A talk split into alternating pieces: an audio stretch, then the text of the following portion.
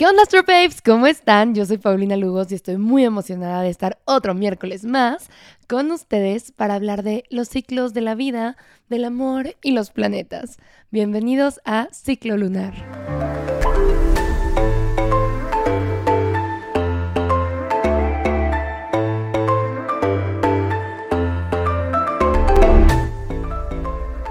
Astro Babes, ¿cómo están ustedes el día de hoy? Yo estoy aquí muy contenta y les tengo chisme. Tuve un fin de semana muy interesante y este fin de semana interesante está resultando en que ahora soy de esta gente a la que le gusta la Fórmula 1 y a la que le gusta eh, el béisbol. Bueno, por lo pronto solo es la Fórmula 1 y el béisbol. Pero es probable que yo me vuelva de esta gente a la que le gustan los deportes. Y ustedes se preguntarán, ¿pero por qué, Paulina? ¿Por qué te volverías de esta gente a la que le gustan los deportes? Resulta que tengo un novio al que le encantan los deportes. Y no solo le encantan los deportes, o sea, es parte como fundamental de su vida sentarse a ver deportes en la tele, ¿ok? Y entonces esta es una opción que yo he tenido muchas veces antes en mis relaciones y que me he planteado muchas veces. ¿Qué hago? Decido que rechazo el que vea deportes, como he rechazado toda mi vida que mis novios vean deportes, porque no sé, tengo algo contra el fútbol, no, verdaderamente no, tengo algo contra cualquier otro deporte, pues no, verdaderamente no, de hecho deben de ser muy divertidos o interesantes porque mucha gente los ve y deben de tener algo padre y deben de tener algo cool. Pero yo también he sido de esta gente que no solo no ve deportes, sino que aparte no hace deportes. Y yo sé, yo sé que esto es algo muy feo de confesarles, Astro Babes, porque yo sé que algunos de ustedes piensan que yo soy una persona muy sana. No lo soy y no quiero que piensen eso de mí. Sé de astrología y de psicología y de coaching y así, pero eso no me hace automáticamente una persona sana ni con las cosas resueltas en su propia vida, ¿ok? Entonces por eso estoy aquí ventilándoles mis revelaciones y mis pensamientos sobre diferentes cosas. Entonces yo dije, Paulina, ¿qué vas a hacer en esta ocasión? ¿Vas a hacer lo que siempre has hecho? ¿O o vas a tomar un camino diferente. Decidí tomar un camino diferente y dije, creo que puedo aprender de deportes. Si es algo muy importante para él, a ver, el pobre hombre va a vivir acosado con facts astrológicos que no eran relevantes para él en su vida antes de este momento y que probablemente tampoco le importen tanto ahora que se los digo. Y eventualmente va a tener que aprender astrología pues, nada más porque se le va a pegar. Entonces dije, puedo aprender de deportes. ¿Y qué pasa cuando tenemos una pareja? Lo correcto es aprender de sus intereses o decir tú tienes tus intereses y yo tengo los míos y ya veremos. Yo creo que aquí hay un punto medio. A ver, no todo nos va a gustar a los dos y no es posible y tampoco es sano ni es normal. Pero creo que sí podemos hacer un esfuerzo por decir, mm, ok, voy a abrirme a esta otra parte. Voy a vivir un poquito esta energía venusina, esta energía de Venus, esta energía que es el femenino abierto, receptivo, y voy a recibir de ti esta información nueva que me estás trayendo. ¿Soy fan de los deportes? Naturalmente no lo soy, pero también es porque yo no he estado muy expuesta a eso. Yo no tuve una influencia masculina que me obligara a ver deportes. Mis primos, que son como mis hermanos, veían deportes y veían el fútbol, que a uno de ellos le gusta muchísimo y al otro no tanto. Y mi tío también veía el fútbol y mis tíos en general veían el fútbol y... Sin embargo, no había una influencia que me obligara a mí a verlo.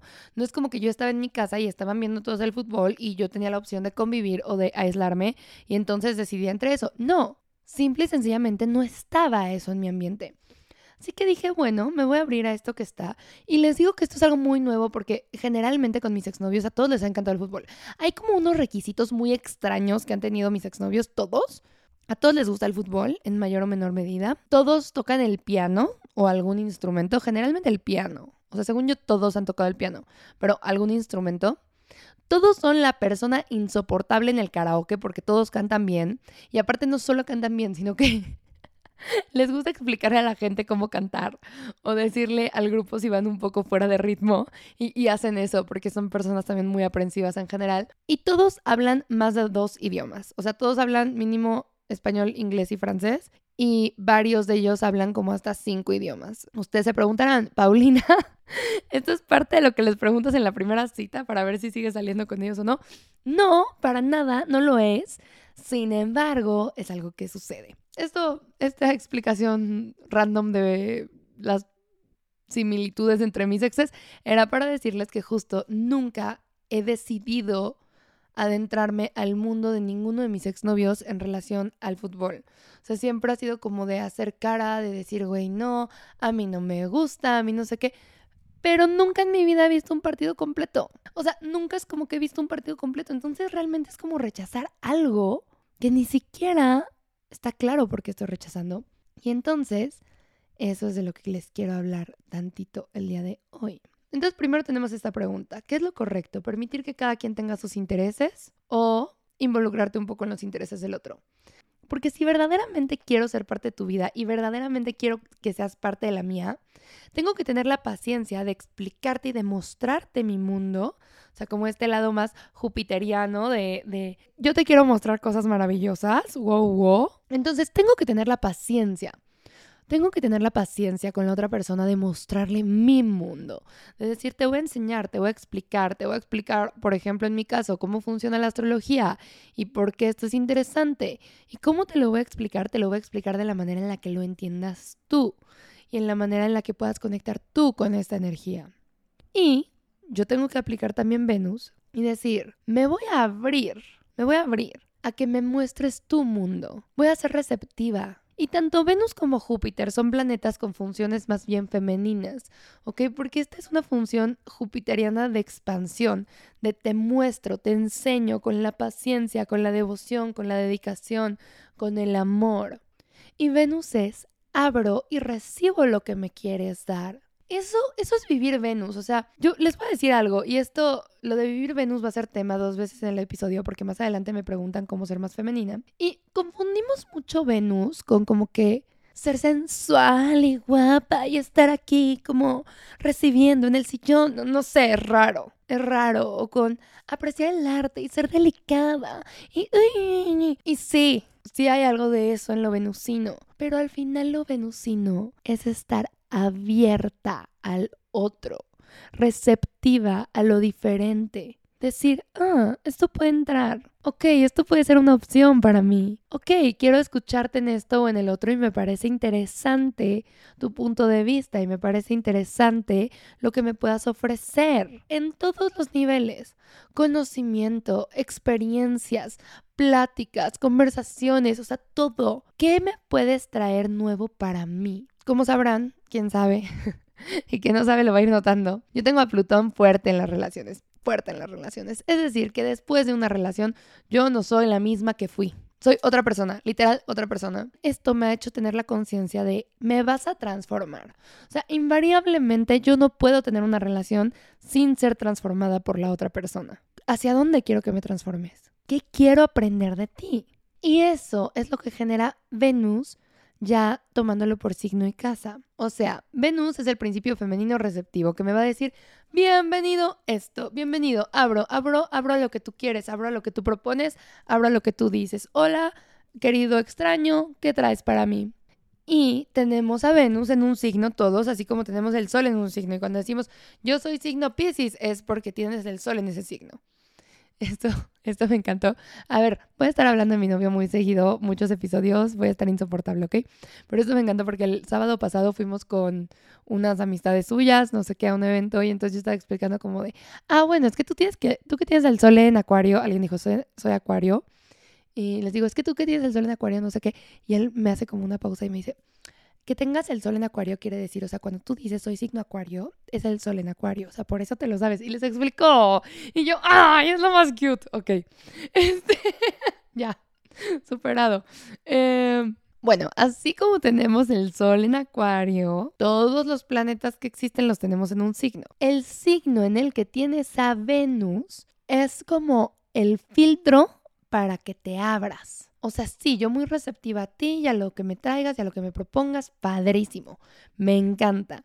Pero a qué me abro y a qué no. Porque tenemos que tener algún tipo de filtro. No nos podemos abrir a todo del otro todo el tiempo. ¿Están de acuerdo? ¿Cómo es esta forma de abrirme? ¿Cómo me abro? Bien, primero vamos a ver cómo me abro. Me abro de acuerdo a mi elemento, esa es la velocidad con la que me voy a abrir. Si estoy una Venus de tierra, como aquí su servilleta, me abro poco a poco. Así necesito tiempo, necesito un ritmo lento para yo irme pudiendo abrir con el otro, para dejarlo entrar a mi vida, para decidir recibir su mundo. Voy poco a poco.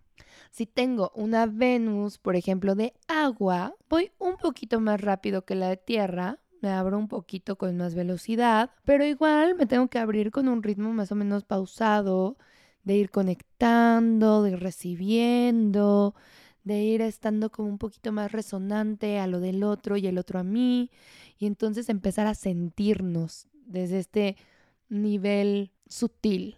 Después, si tengo una Venus de fuego, bueno, me abro con gran velocidad. O sea, me abro muy rápido. No súper rápido, pero muy rápido. Te conozco y siento una chispa y me apasiona y entonces yo me abro a ti de inmediato. Quiero saber más cosas tuyas.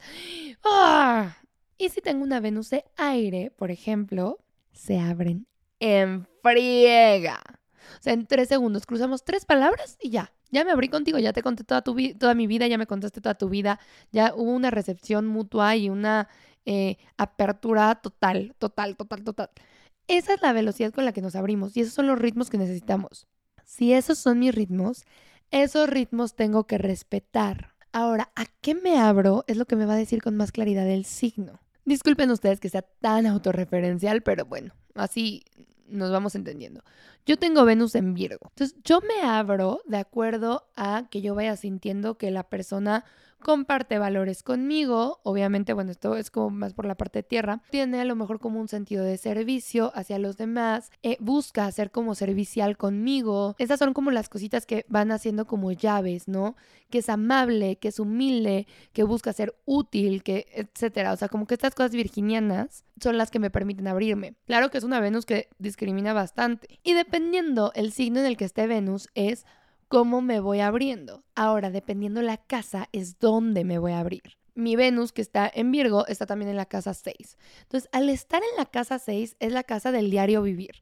La casa 6 es la casa de tu día a día, tus hábitos, tu rutina diaria, etc. Para mí, para que yo me vaya abriendo a una persona, necesito que él sea parte de mi rutina, que esta persona sea parte de mi rutina. A mí, por ejemplo, me pasa mucho, yo puedo tener amigos queridísimos, amadísimos, importantísimos para mí, pero si no están presentes en mi vida en el día a día de una forma u otra, su relevancia va bajando. Y no es a propósito y no es en mala onda y no es algo que yo trate de hacer. Es que simple y sencillamente si no están en mi día a día, ahí hay como algo que no, que no se abre. Entonces les recomiendo muchísimo ver en su carta natal qué Venus tienen, en qué elemento está, en qué signo está y en qué casa está para que vean cuál es la forma en la que mejor se pueden abrir a los demás.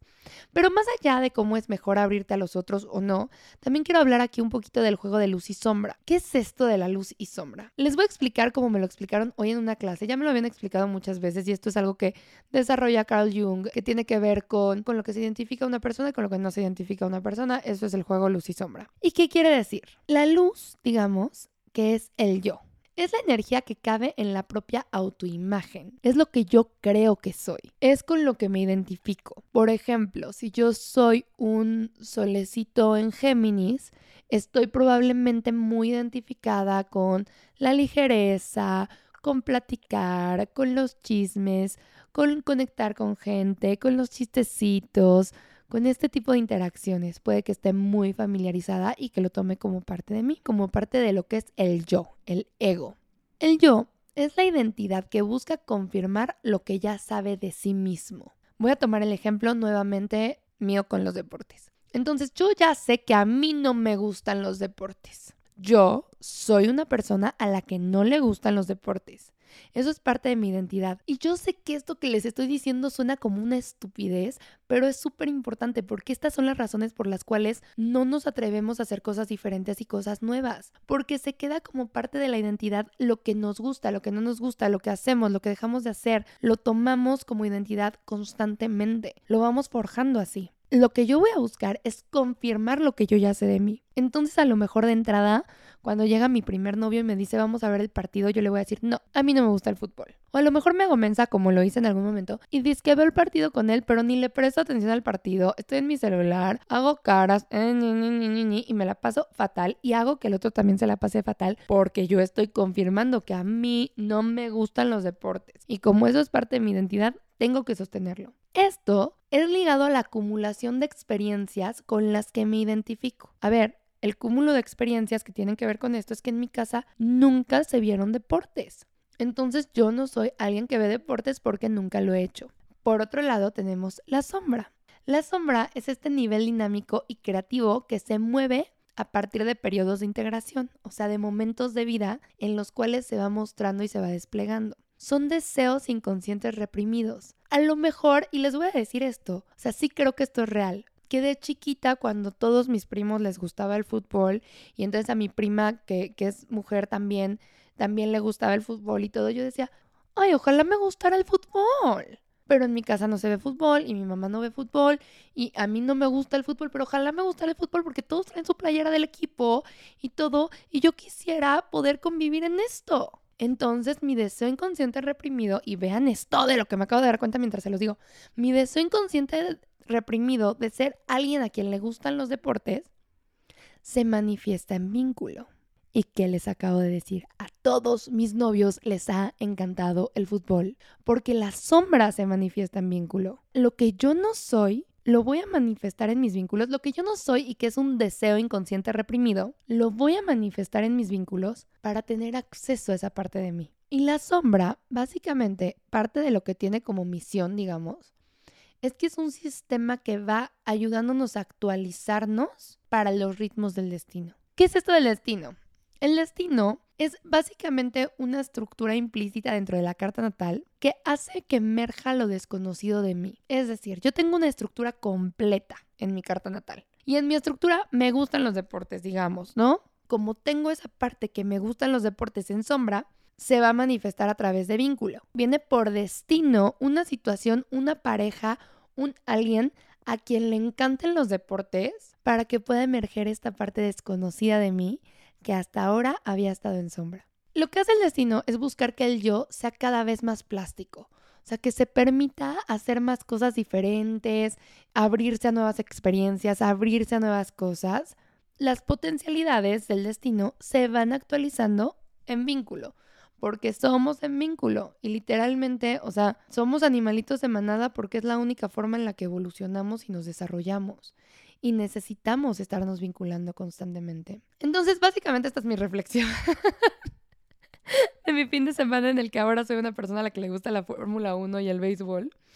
Y, y, les quiero contar un poquito como cómo estuvo esto ya nada más por puro mero chisme de que estuvo cute. A mí se me ocurrió el quiero ir al béisbol, ¿no? O sea, le dije al novio, novio, quiero ir al béisbol porque sé que te encantan los deportes, todo, y siento que es un súper plan que vayamos. Y me dijo, sí, claro, vamos. Fuimos al béisbol, divino, porque él estaba muy emocionado de explicarme y de enseñarme del béisbol y todo eso. Aparte, algo que está padrísimo de los deportes es que son evento de outfit. Y mi luna en Libra y mi sol en Leo dicen, sí, con esto podemos convivir. Entonces, como son evento de outfit, se puso ella el outfit, estábamos listos, preparados, ya llevábamos dos cervecitas cada quien de las de litro y cacho y que nos cancelan el partido. ¿Lo pueden creer? Nos cancelan el partido. Estábamos ahí en el estadio, nos cancelaron el partido. Y después, el domingo en la mañana, nos pusimos a ver la Fórmula 1, que les voy a decir, me encantó. Ya tengo corredor favorito y todo, que es Lewis Hamilton que me pareció súper cute. Toda la marca me encanta. Todo él, todo el evento me pareció genial. Ahora me gusta la Fórmula 1, ahora me estoy viendo la serie de la Fórmula 1 en Netflix. Y después de eso, había un partido de los Yankees, que eso es de béisbol, por si alguien es como yo y no tiene idea de estas cosas. Ok, los Yankees juegan béisbol. Este, estaba un partido de los Yankees de béisbol y nos pusimos a verlo en, en la tele. O sea, él lo puso así como de, mira, es que es así un partido. Y yo, ok, podemos ver el partido completo. Y lo vimos y también me encantó. O sea, les tengo confesar que sí me gustó, que esto no es payasada, sí me gustó el béisbol muchísimo, la Fórmula 1 también me gustó bastante. Y digo, qué padre, estoy emocionada y estoy contenta de estar como descubriendo otra parte de mí. Y ahora, damas y caballeros, sin más preámbulo, vamos con el clima.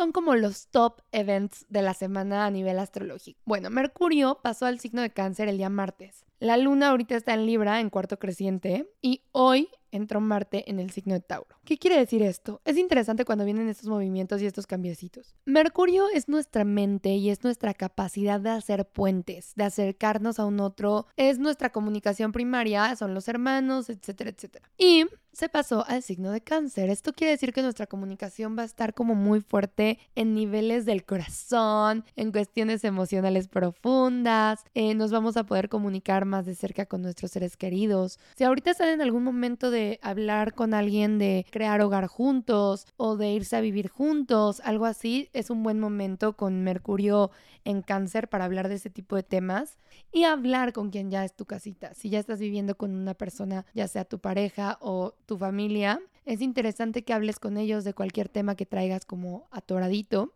Y también les recomiendo que se pongan a ver o a pensar en cuestiones de su infancia, en a qué les gustaba jugar y todo eso. La luna está en Libra en cuarto creciente. Ahorita es como un momento. Ya ven que acabamos de tener la luna nueva en Cáncer. Ok, con la luna en Libra, este cuarto creciente nos permite como ver un poquito algo de lo que se, se plantó en ese momento, de lo que se manifestó a partir de ahí. Entonces piensen, ¿qué estaban haciendo cuando fue la luna nueva en cáncer el martes pasado? ¿Qué estaban haciendo el martes 28? ¿Qué estaba pasando? ¿Qué manifestaron? ¿Qué iniciaron? Yo inicié este bonito podcast de ciclo lunar y aquí vamos viendo un poquito cómo va. Y, vayan viendo qué están iniciando, en qué iniciaron en esos momentos y qué se está creando ahorita y váyanse preparando psicoemocionalmente porque nos viene la luna llena en Capricornio la próxima semana. Va a haber salido episodio justamente ese día, pero sí les recomiendo que se vayan preparando emocionalmente porque va a estar muy fuerte esa luna, que va a estar como mostrándonos muchas dinámicas vinculares de poder, cómo hemos utilizado nuestro cuerpo para, para ejercer poder sobre alguien o algo más o para obtener algo y, cuestiones así. Va a estar, va a estar fuerte, ¿ok? Entonces, bueno, no queda mucho más que hacernos medio a la idea, ¿están de acuerdo? Y ahora está Marte Tauro. Marte Tauro nos invita a tener procesos hacia lo que deseamos un poquito más lentos, con un poquito más de calma, sin mucha prisa, sin mucha complicación, a disfrutar muchísimo del cuerpo. Ahorita que están Marte en Tauro, si se pueden ir como a un spa, a darse masajito, o si están en una relación darse masajito entre ustedes, este, o si no están en una relación también explorar una sexualidad muy sensual, ¿ok? Es como también este momento a lo mejor de experimentar con sexo tántrico, eh, como con diferentes maneras de tocarnos a nosotras mismas, de explorar nuestro cuerpo, de explorar sensaciones. De eso se va a tratar este Marte Tauro en gran medida. Pueden utilizarlo muchísimo para eso para ponerse muy sensuales y sensoriales en este momento de la vida y del amor. Ese fue el clima astrológico. El clima astrológico es traído para ustedes por Apapacho Astral. Síganme en redes sociales como arroba paulinalugos-bajo eh, como arroba papacho para muchas cosas astrológicas, místicas, mágicas, musicales. Eh, les recuerdo y les aviso que este mes tenemos el curso de astroplanning y de ascendentes. Me encanta. Tenemos este verano cursitos astrológicos bien padres para que se echen su curso de verano, ¿verdad? Como cuando una iba en la primaria y la mamá no sabía qué hacer con una misma y la metían a clases de algo, así, tal cual. ¿Qué cursos vienen este verano? Viene el curso de ascendentes, que es el 20 de julio. Es del 20 de julio al 31 de agosto. Son solamente 7 clases. Son los miércoles de 7 pm a 8.30 hora de Ciudad de México. Y es un solo pago de 1.900 pesos mexicanos. Son como 270 pesos por clase. La verdad es que no es nada caro y les recomiendo muchísimo tomarlo porque vamos a estar hablando de los ascendentes, de qué es el ascendente y cómo lo podemos interpretar, además de que vamos a estar hablando puntualmente de cada uno de los dos ascendentes y cómo configuran la carta natal. Por otro lado, también sale en agosto, el 8 de agosto, un día antes de mi cumple, el curso de Astro Planning. Este es un curso que impartimos Roru de Planeación Mística y yo en ISA, que es el Instituto Superior de Astrología Argentina, solamente durante cuatro semanas. La intención de este curso es enseñarles o ayudarles a los creadores astrológicos, místico-mágicos, musicales, musicales y a todas las personas que se están dedicando a este tipo de cuestiones a crear una estructura de negocio funcional y también qué estructura interna o qué trabajo tienen que estar haciendo con ustedes mismos para poder ser esta herramienta de apoyo, ¿vale? Va a ser online, es durante cuatro semanas, son dos días a la semana, es del 8 de agosto al 29 de agosto, me parece. Por otro lado, les recuerdo que pueden agendar lectura de carta natal conmigo, si gustan, de carta natal, de revolución solar, etcétera, etcétera, a través de mi Instagram personal o del de Apapacho Astral. Y están dentro de los servicios Revolución Solar, Sinastría, el manual de tu bebé y Conectando con Venus, varios más. Ahí los pueden encontrar en las redes. Vamos a hablar el día de hoy de los lenguajes del amor.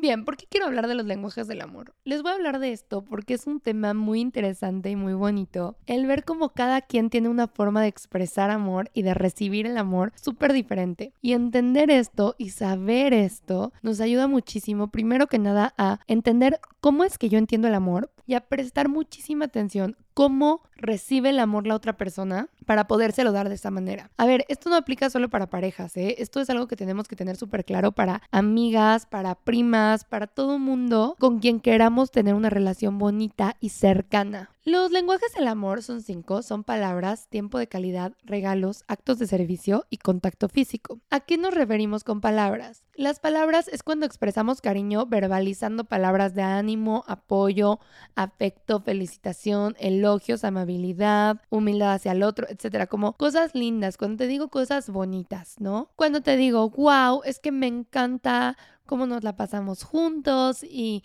tas, tas, tas. Y cuando soy muy vocal respecto a lo que me gusta de ti, eso es cuando mi lenguaje del amor es palabras. Esto se supone que lo que haga para la otra persona es aumentar su autoestima, su seguridad y su bienestar. Es súper recomendable si encuentran a una persona que tiene mucho este lenguaje del amor como palabras, que son por ejemplo las lunitas de aire, tienden a tener como lenguaje del amor las palabras. Pueden hablar de te quiero, de verdad te quiero muchísimo, me encanta cuando me explicas las cosas también, esto es muy importante para mí, le pueden decir, no sé, o sea, nos tomamos las lunas de aire, nos tomamos muy en serio lo que nos dicen siempre que nos lo dicen. Sobre todo es muy importante que sea creíble para la persona que lo recibe, o sea, digan cosas honestas. Ahora, las personas para las cuales las palabras de afecto son lenguaje del amor, también son personas que necesitan comunicarse muchísimo. O sea, que les gusta decirle al otro todo lo que pasó con su día, qué es lo interesante, qué es lo importante, etcétera, etcétera. Dos, Tiempo de calidad. Aquí es, obviamente vivimos en una sociedad con muchísima prisa, con ir de arriba para abajo.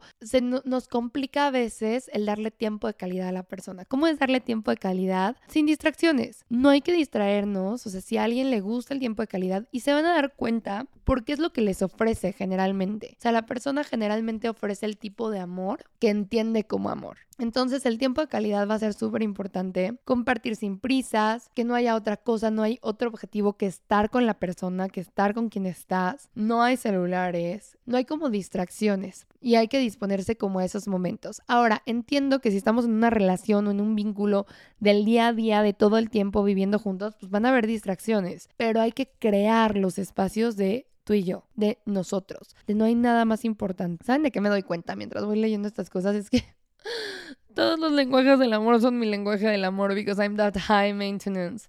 Pero bueno, ha de ser bien difícil andar conmigo, verdaderamente, yo pienso. Lenguaje del amor número 3, los regalos. Este yo creo que es como de mis top, mis top, mis top, mis top. Tiene que ver, o sea, el de los regalos es, es una cosa como de materialicé mi amor por ti. O sea, aquí está una prueba material de lo que siento por ti. Y esto puede ser una libretita, una florecita, o sea, las flores, eh, todo lo que sea como ese tipo de cosas. Las personas que tenemos como lenguaje del amor los regalos, los valoramos muchísimo y nunca tiene que ver con cuánto costó, sino con el detalle de vi esto y pensé en ti. O sea, puede ser te traje un chocolate, pero lo valoramos muchísimo, muchísimo, muchísimo, muchísimo. Y en especial, obviamente, los regalos como pensados. Los de encontré esto y me hizo pensar en ti. O sea, les juro, yo tengo así la envoltura del chocolate que me trajo el novio de primero de primaria, casi, casi. O sea, las cartitas, bueno, todas esas cosas nos encantan. Y es algo bien padre porque también las personas que tienen como lenguaje del amor los regalos, cuando van a hacer el regalo lo piensan y lo envuelven y entonces y lo llevan y se emocionan desde tiempo antes de darlo. Eso es parte de. Y entonces también hay que aprender a recibir, si, si alguien tiene una pareja que su lenguaje del amor son los regalos, aprendan a recibir porque a la persona que da los regalos también le gusta mucho darlos. ¿eh? Como cuarto tenemos los actos de servicio. Los actos de servicio básicamente tienen que ver con cómo te hago la vida más fácil. Este también es mi lenguaje del amor. Todos son mis lenguajes del amor. Neta de ser bien cansado de andar conmigo, ok.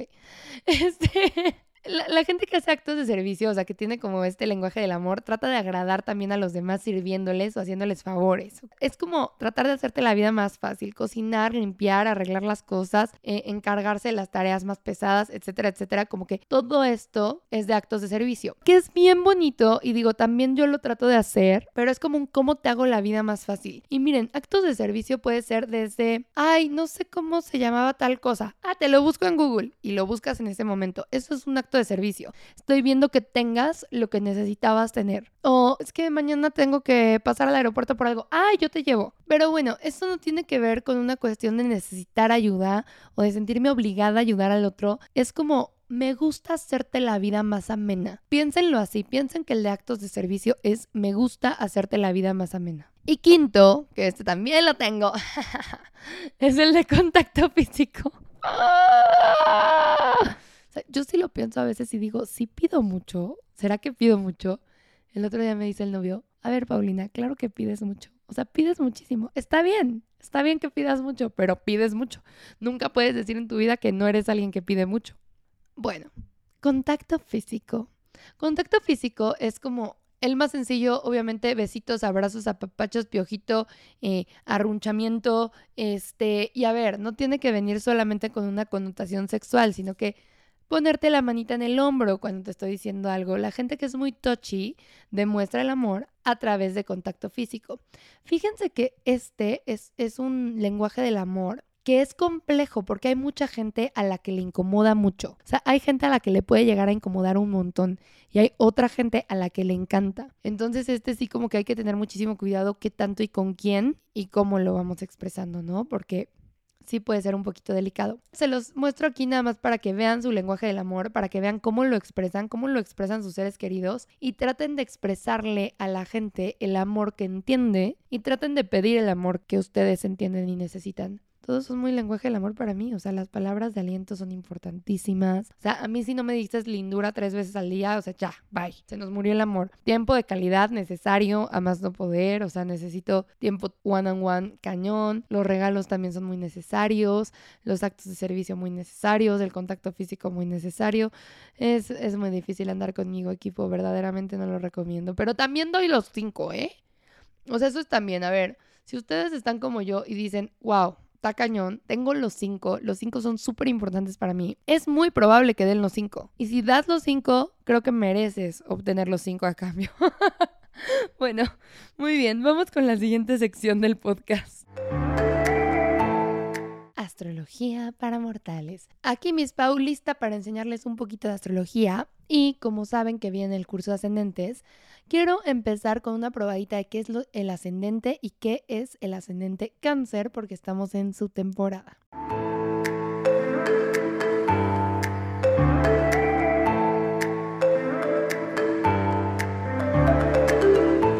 Bien, el ascendente como punto físico es el punto que marca el este a partir del lugar exacto en el que nacimos. Como la Tierra gira, cada dos horas cambia el signo y cada tantos minutos cambian los grados. Es el signo que estaba entrando en el horizonte en el momento en el que nacimos. Por la misma velocidad que tiene, podemos entender que es el centro organizador de la carta natal, a partir del cual se configuran todas las demás casas. En la carta natal lo podemos identificar como la línea horizontal del lado izquierdo. Como podemos ver, el ascendente es una línea que está cortando el horizonte, así que es un eje. Es tomado al momento de la primera respiración del bebé. Esto es súper importante que lo entendamos, porque luego dicen, no, pero es que sin así no respire, no sé qué. Ok, en cuanto a la des, ¡ah! ahí mero es cuando se toma la hora de nacimiento, ¿ok? Porque es el momento en el que la vida entra a uno. Bien, el ascendente es como la puerta que abrimos cuando salimos al mundo. Cuando salimos de nuestra casa y salimos a la calle, tenemos una puerta que abrimos. Imagínense que la puerta que abrimos a la calle es la puerta de salida. Esa puerta solamente tiene salida. Esto significa que es el ascendente lo que vemos al mundo cuando salimos a él y el descendente es por donde el mundo entra a nosotros. Es, es complicado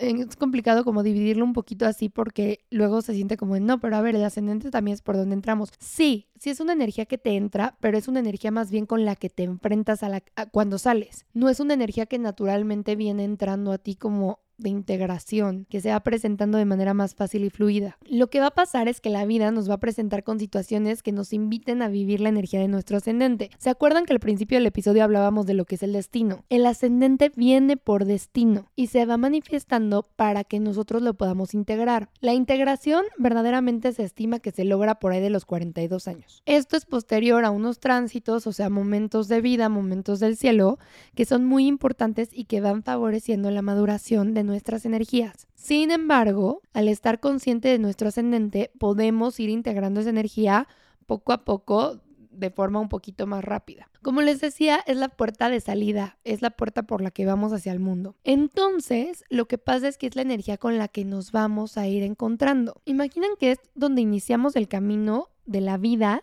y entonces es como vemos qué vengo a hacer. El ascendente, aparte de mostrarnos lo que nos vamos a encontrar allá afuera en el mundo, también nos va a invitar a acomodarnos a esa forma en la vida. ¿Por qué? Esto piensen que es como una cuestión de a donde vayas, haz lo que veas. Entonces, si yo me encuentro con esa energía desde que nací, desde que soy muy pequeña, y voy viendo como estas experiencias, digo, ah, si la vida es así, así es como me tengo que moldear para funcionar en la vida. Por ejemplo, si cuando yo abro la puerta de mi casa siempre llueve, yo aprendo a traer un paraguas. Esta es la razón por la cual se dice que el ascendente es como una máscara de la personalidad. Pero no es porque sea nuestra personalidad directa o lo que nos representa, no, sino que es algo que nos enseña y es algo que se va viendo en el día a día y es como voy viviendo la vida. Por eso a veces es más fácil identificar el ascendente de una persona que su sol. Su vibra va a ser la del ascendente porque es como la energía con la que se está tratando de camuflajear la persona. El ascendente genera una sensación de destino.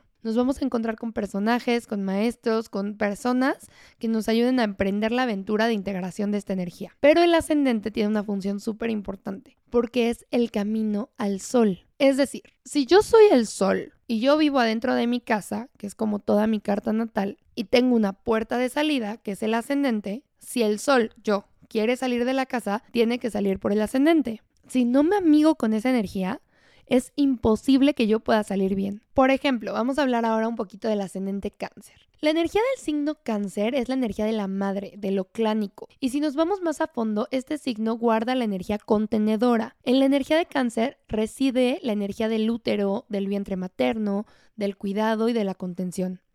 Pero es muy importante no centrarnos en la energía solamente de la madre, pues estamos hablando de todas las figuras de contención sutil que encontramos en la naturaleza. Esto es súper, súper importante. No se queden con la idea de cáncer, mamá. No, cáncer contención. Aries es cuando nacemos y decimos, yo soy, existo, aquí estoy. Y cáncer le dice a Aries, oye, qué bonito que tú seas que existas y estés.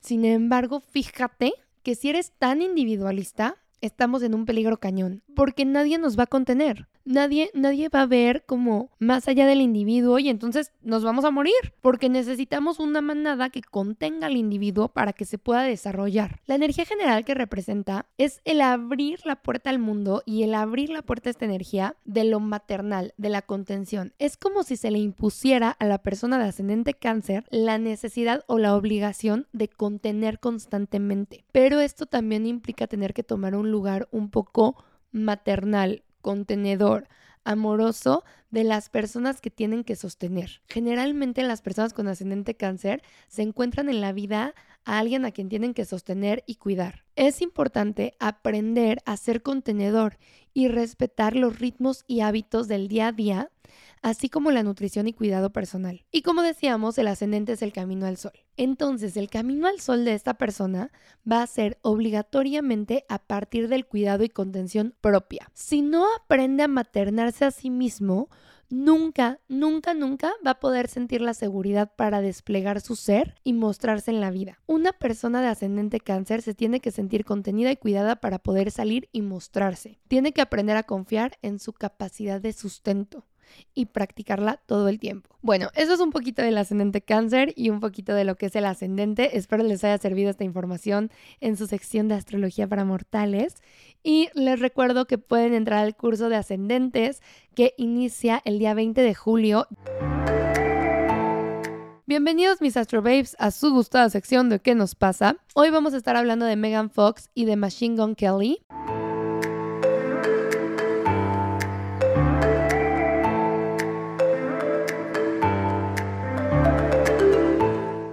Nada, vamos a hablar de Megan Fox porque Megan Fox me traumatiza profundamente.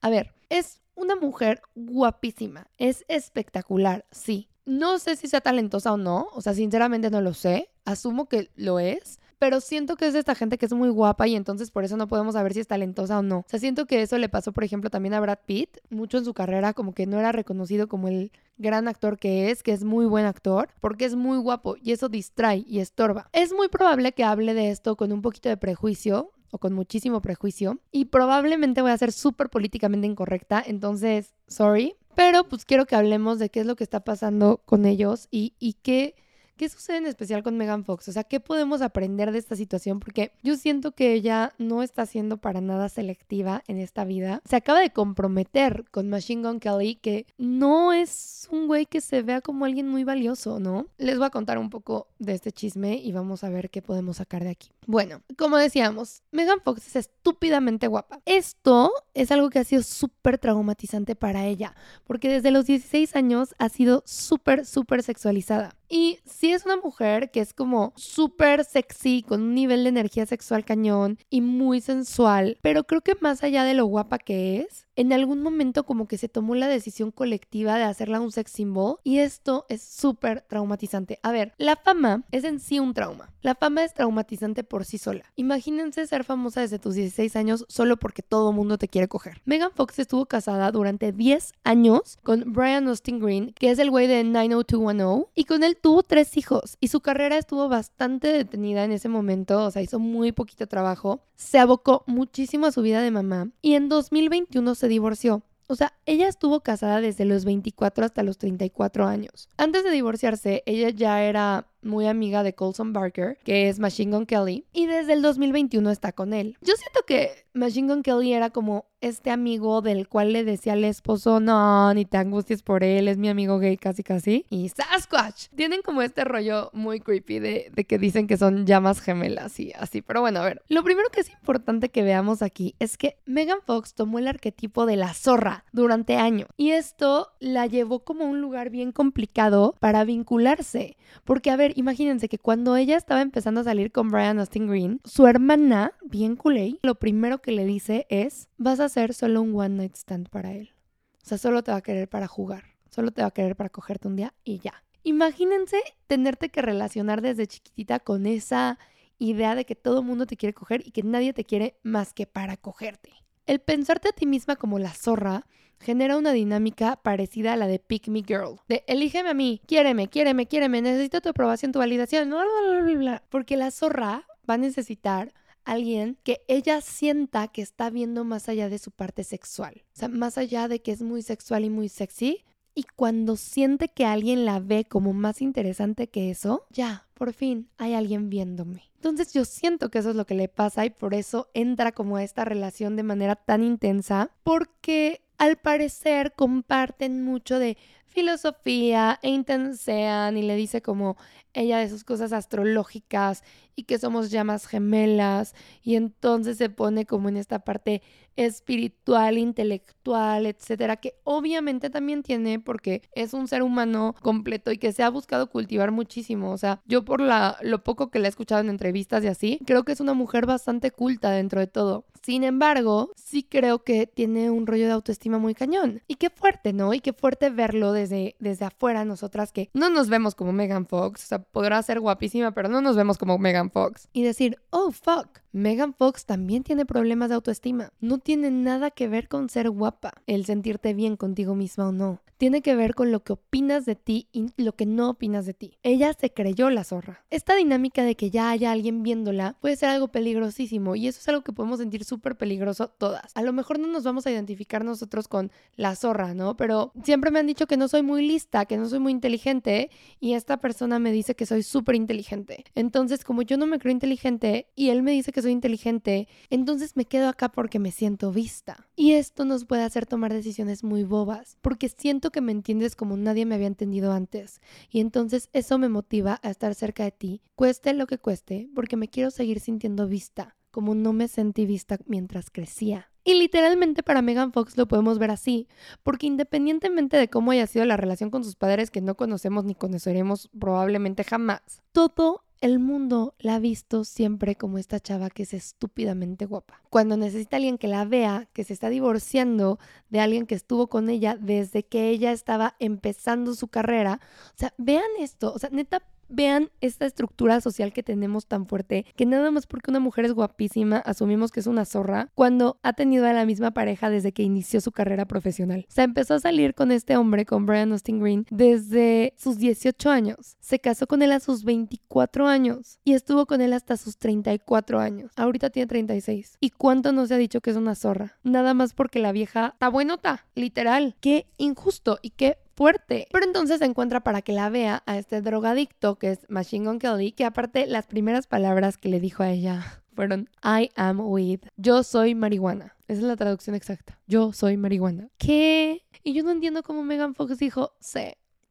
este es el güey que yo quiero. Ay, no, bueno, les voy a dejar aquí en, en, la descripción el link de la entrevista de GQ que hicieron los dos porque el cringe, el cringe es horrible. Y entonces ella decidió que él era su llama gemela y que era este hombre que la entendía y que la iba a entender y, con quien podía ser ella misma y con quien tas, tas, tas, tas, tas.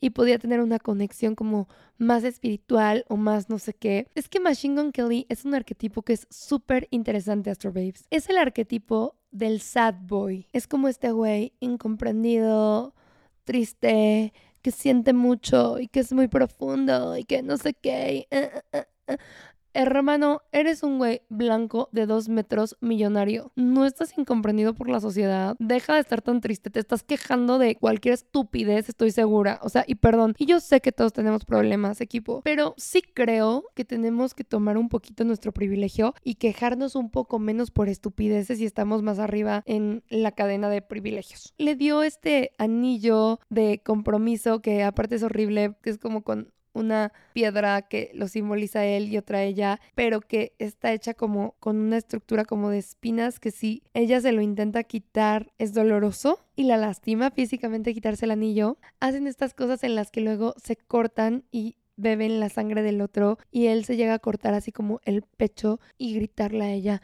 Take my soul. Oh my God, señor. No haga usted esas cosas. No está bien. Vaya a terapia. Medíquese. Ay, no. Y entonces se droga muchísimo. Y acaba de, de, salir este documental que no he visto. Solo he encontrado como fragmentos en internet. Que se llama Life in Pink. Porque es que, imagínense, es que no, el cringe que me da este hombre, neta, no puedo. Sale en algún punto algo de que él está a punto de suicidarse. Y le llama a Megan Fox diciéndoles que te necesito aquí para mí. Y tienes que estar y no sé qué. Y si no, básicamente si me suicido es tu culpa. Y yo pensaría que ella, siendo mamá, ya no soportaría este tipo de estupideces. ¿Y por qué? A ver, Pau, ¿por qué, ¿por qué eso de que sea mamá es importante? ¿Por qué lo ves como relevante en medio de todo esto? Ok, creo que es importante lo de que es mamá, porque creo que cuando eres mamá ya tienes otras prioridades. Y si tienes tres hijos, tienes prioridades fuertes, tienes tres hijos chicos, ¿por qué voy a aceptar criar a un cuarto? que no está pudiendo sostenerse a sí mismo en este tema de vivir. Yo les voy a decir por qué. Porque justamente cuando siento que tengo que bajar mis expectativas, cuando siento que un poquito de amor es suficiente para mí, porque tengo un pésimo autoconcepto y porque no me considero valiosa y porque no siento que esté siendo vista en mi vida, en mi día a día, acepto migajas. Por eso es súper importante siempre tener la autoestima muy alta y siempre tener muy claro que primero yo, después yo, luego yo y después de esa forma quien quieras. Pero tu prioridad número uno tienes que ser tú tiene que ser estar bien tú completa, tener como un panorama entero, una personalidad forjada. Y a ver, hablábamos de este tema de la sombra y está bien como poder abrirnos a otras partes de nosotras y poder crecer y poder estar receptivas. Pero estoy receptiva a esa parte diferente de mí porque ya sé quién soy y ya no veo como amenazante el abrirme algo nuevo. Lleva un año con el güey, se ha tatuado como cuatro cosas de él, cinco cosas de él. Y el de ella. Son cosas que hacemos a veces en las relaciones que entramos como con este full speed, porque a veces hay una sensación de que tal que nadie más me quiere. Y eso es súper peligroso, porque cuando creo que nadie me puede querer como me quieres tú, acepto que me pases por encima, acepto que me maltrates. Porque perdón, pero sí es pasarle por encima a alguien y sí es maltratar a alguien, el hablarle porque te vas a suicidar y responsabilizarlo de eso. Y no digo que no se pida ayuda, o sea, claro que hay que pedir ayuda, pero creo que también hay que estar conscientes y tratar de sanarnos antes de echarle esto encima a alguien más. Y creo que también es muy válido decir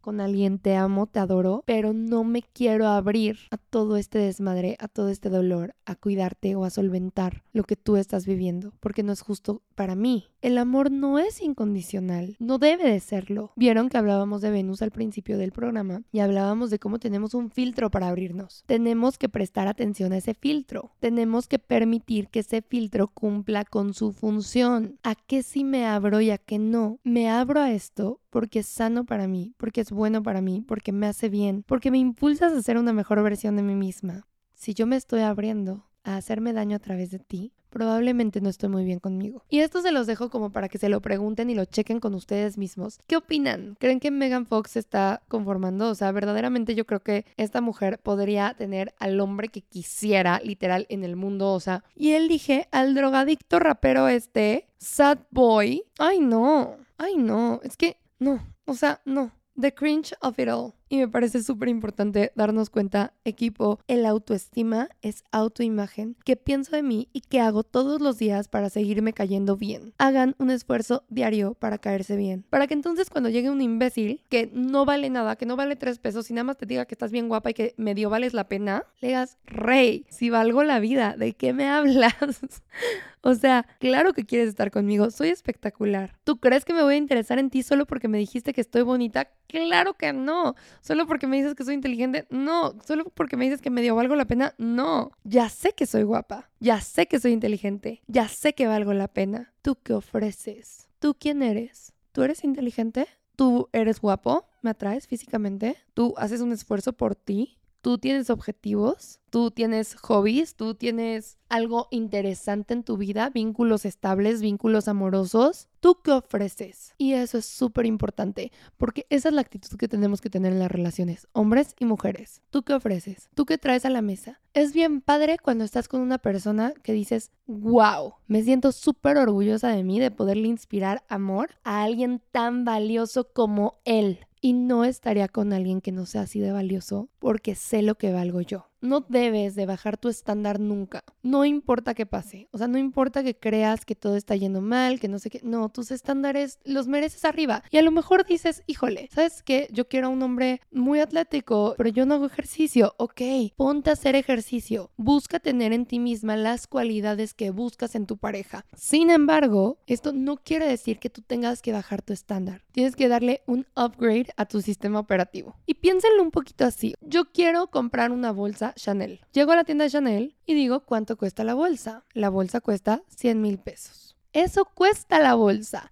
La bolsa cuesta 100 mil pesos. Mi opción es, tengo 100 mil pesos, compro la bolsa o no los tengo y no la compro. Pero no es como que funciona que yo le digo a la señorita de la tienda, ay señorita, no, ¿cómo que 100 mil? Déjeme la más barata. La señorita me va a decir, o sea, ¿usted qué cree? ¿Cómo que, cómo que se la voy a dejar más barata? No, señorita, mire, yo la estoy viendo, ah, la costura, le doy 5 mil por esta. Y la señorita de Chanel no me va a decir, ah, claro que sí, no te preocupes, paga 5 mil pesos. No, ¿dónde se regatea? En el tianguis. Chula, ¿eres de tianguis? o eres de boutique de Mazarik. No aceptes menos de lo que mereces nunca. No negocies tu valor Nunca vales los 100 mil pesos. No bajes tu precio. Chanel prefiere vender una bolsa a la semana que estar malbaratando su producto y vender 10 al día. Chanel dice, yo sé lo que vale mi producto. Mi producto vale 100 mil pesos. Quien lo quiera, lo paga. Quien lo puede tener, le alcanza. No va a ser para personas a las que no les alcanza para pagarlo. Y saben aquí, y por favor espero que quede muy claro, que no estamos hablando de dinero y no estamos hablando de, que si no tienes dinero no vales. O sea, obviamente no, por favor, nadie vaya a pensar esa estupidez. Gracias. Aquí de lo que estoy hablando es de que si yo tengo un valor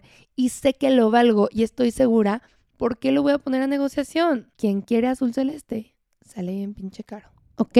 No sean como Megan Fox, que está dando azul celeste a tres pesos, por favor. Para andar con un drogadicto, todo horrible, sad boy, quejumbroso. Ay, no. Vamos con las preguntas de la semana.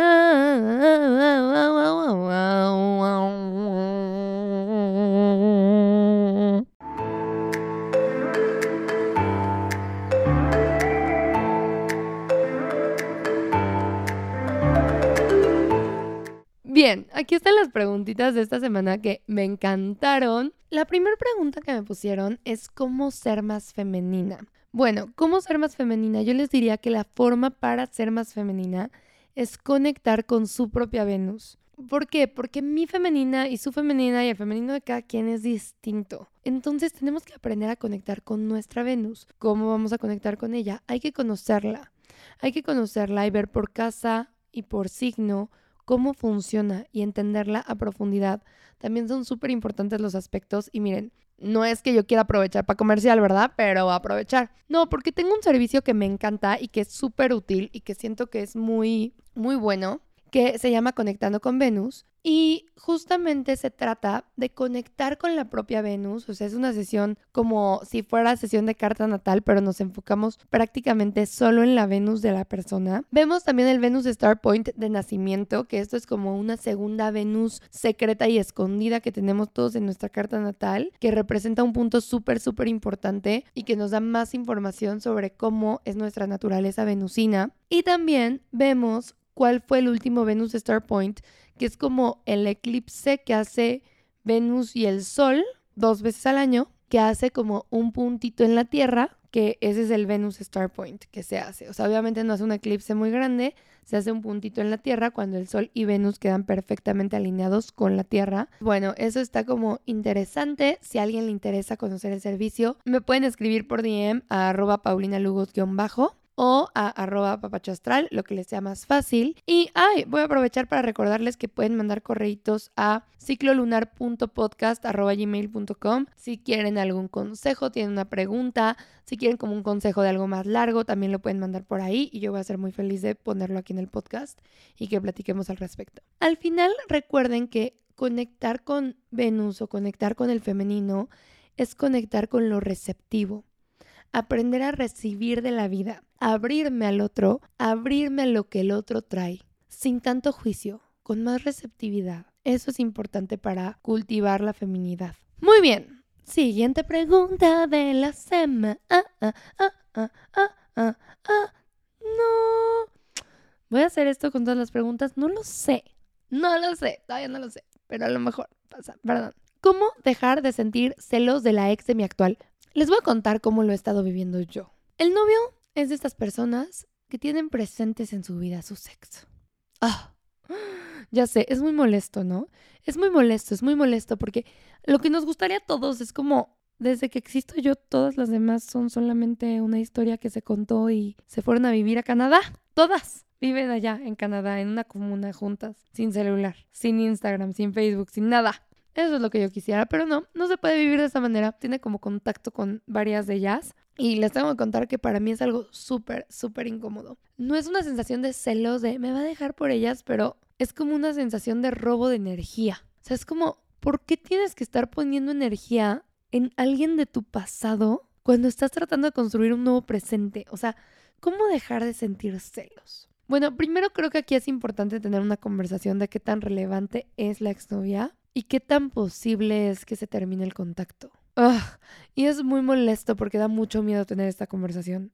O sea, da mucho miedo tener la conversación en la cual le dices, ¿sabes qué? No me late que hables con tu ex. No me late, no me siento cómoda, sí te pediría que la saques de tu vida. Y entiendo que no es lo más maduro de hacer, pero siento que si no hay una situación en la que tenga que estar en contacto con su ex, no tiene para qué estarlo. ¿Por qué? Porque no son amigos, porque no fueron amigos. O sea, no fueron amigos, no empezó como una relación amistad, no, eran pareja, ya no son pareja. Si ya no son pareja, ya no tienen por qué ser nada, para mí. Y creo que eso también es lo sano de hacer nosotras con nuestros exnovios, ¿no? Porque, pues sí, bien fácil decirlo, pero ahora hazlo tú, ¿no? No es lo mismo pedir deja de hablar con tu ex que tú dejar de hablar con tu ex. Y creo que es importante que nosotras también hagamos eso. O sea, que no estemos pidiendo algo que no estamos ofreciendo. Creo que después de tener la conversación difícil de la verdad no me gusta que haya vínculo con ella porque asumo que hay un vínculo y que se hablan y que no tiene celos nada más de que exista. Después de esa conversación en la cual ya decidieron si, si va a estar en su vida o no, tú tienes que decidir si estás cómoda con la decisión que él tome. O sea, si él decide que sí tiene que estar en su vida su ex, sí es importante que tomes tú la decisión de, ok, va, me quedo, o decir, sabes que entonces a lo mejor no es la relación en la que yo quiero estar porque sí está haciendo algo muy doloroso para mí y, y quiero estar con alguien que no sienta necesario un vínculo con su exnovia. Y se vale eso.